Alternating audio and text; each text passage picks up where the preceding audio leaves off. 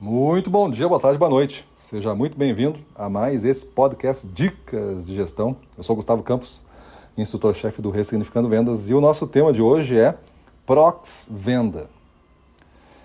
São as ações de pós-venda que no Ressignificando Vendas nós chamamos de Prox Venda. Colocamos esse nome porque pós-venda, na nossa concepção, seria uma atividade que alguém faz pelo vendedor a partir da venda feita. O vendedor, o verbo dele, vender, ele fez a venda, o que vem em pós-venda pode ser entendido inconscientemente como algo que é feito por uma outra pessoa, porque eu não sou vendedor, o meu verbo é vender. O que é pós-venda é alguém que faz.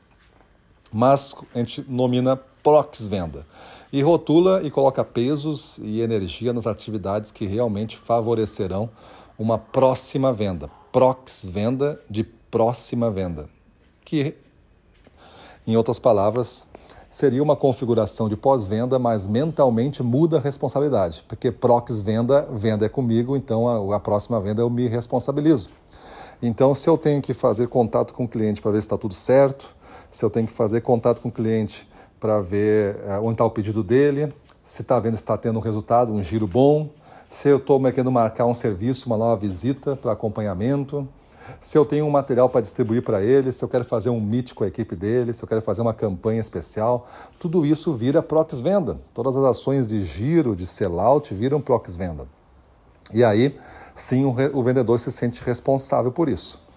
Então, interessante a gente pensar, parece que essa mudança de rótulo é uma coisa superficial, mas muitas coisas funcionam ou deixam de funcionar porque o rótulo que a gente aceita é um rótulo limitante. É, esse rótulo limitante dá alguma responsabilidade. É, por exemplo, a gente, a gente fala até do nome, é, já gravei uma dica sobre isso, né? até o nome do nosso cargo, às vezes representa uma, uma função limitante. Ah, eu sou é, o motorista. Ah, se é um motorista, então não organiza se o ponto de venda, não verifica lá se está, está estragado, está rasgado, porque eu sou motorista, só, só faço o transporte. Ah, eu sou vendedor, eu só vendo, eu não meto a mão na loja, eu não dou conselho, eu não faço visual merchandising, porque eu sou vendedor. Esses, essas adoções de, de rótulos às vezes nos limitam, porque a gente aceita que dentro desse rótulo existem algumas responsabilidades e fora do, do, desse rótulo seria uma exploração. A gente tem essa visão distorcida.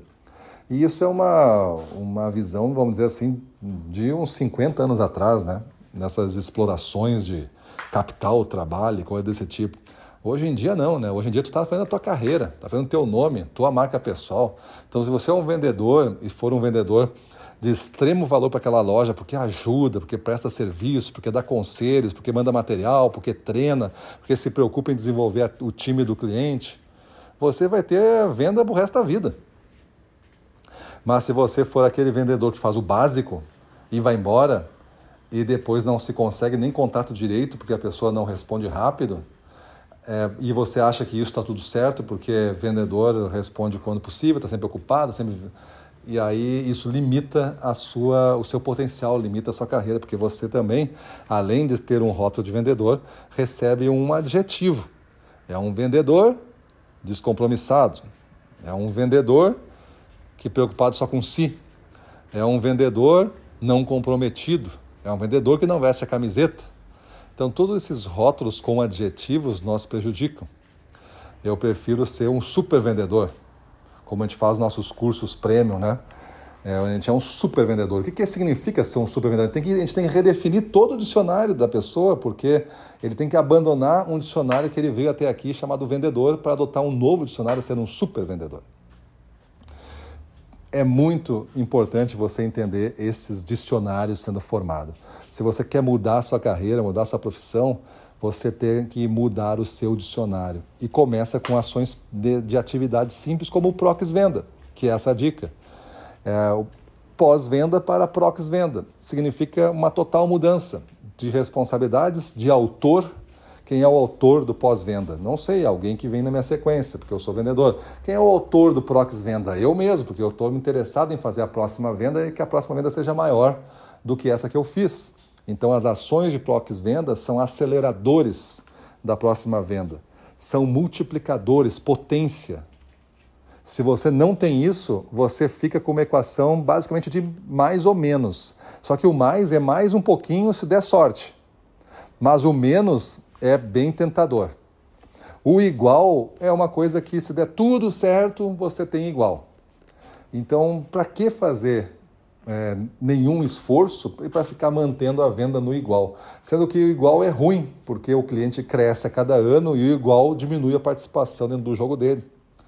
Então a gente tem que fazer o Prox Venda ser uma potência, uma multiplicação dos nossos esforços. Maravilha? Então pensa nisso, muda a tua vida e vamos para cima deles.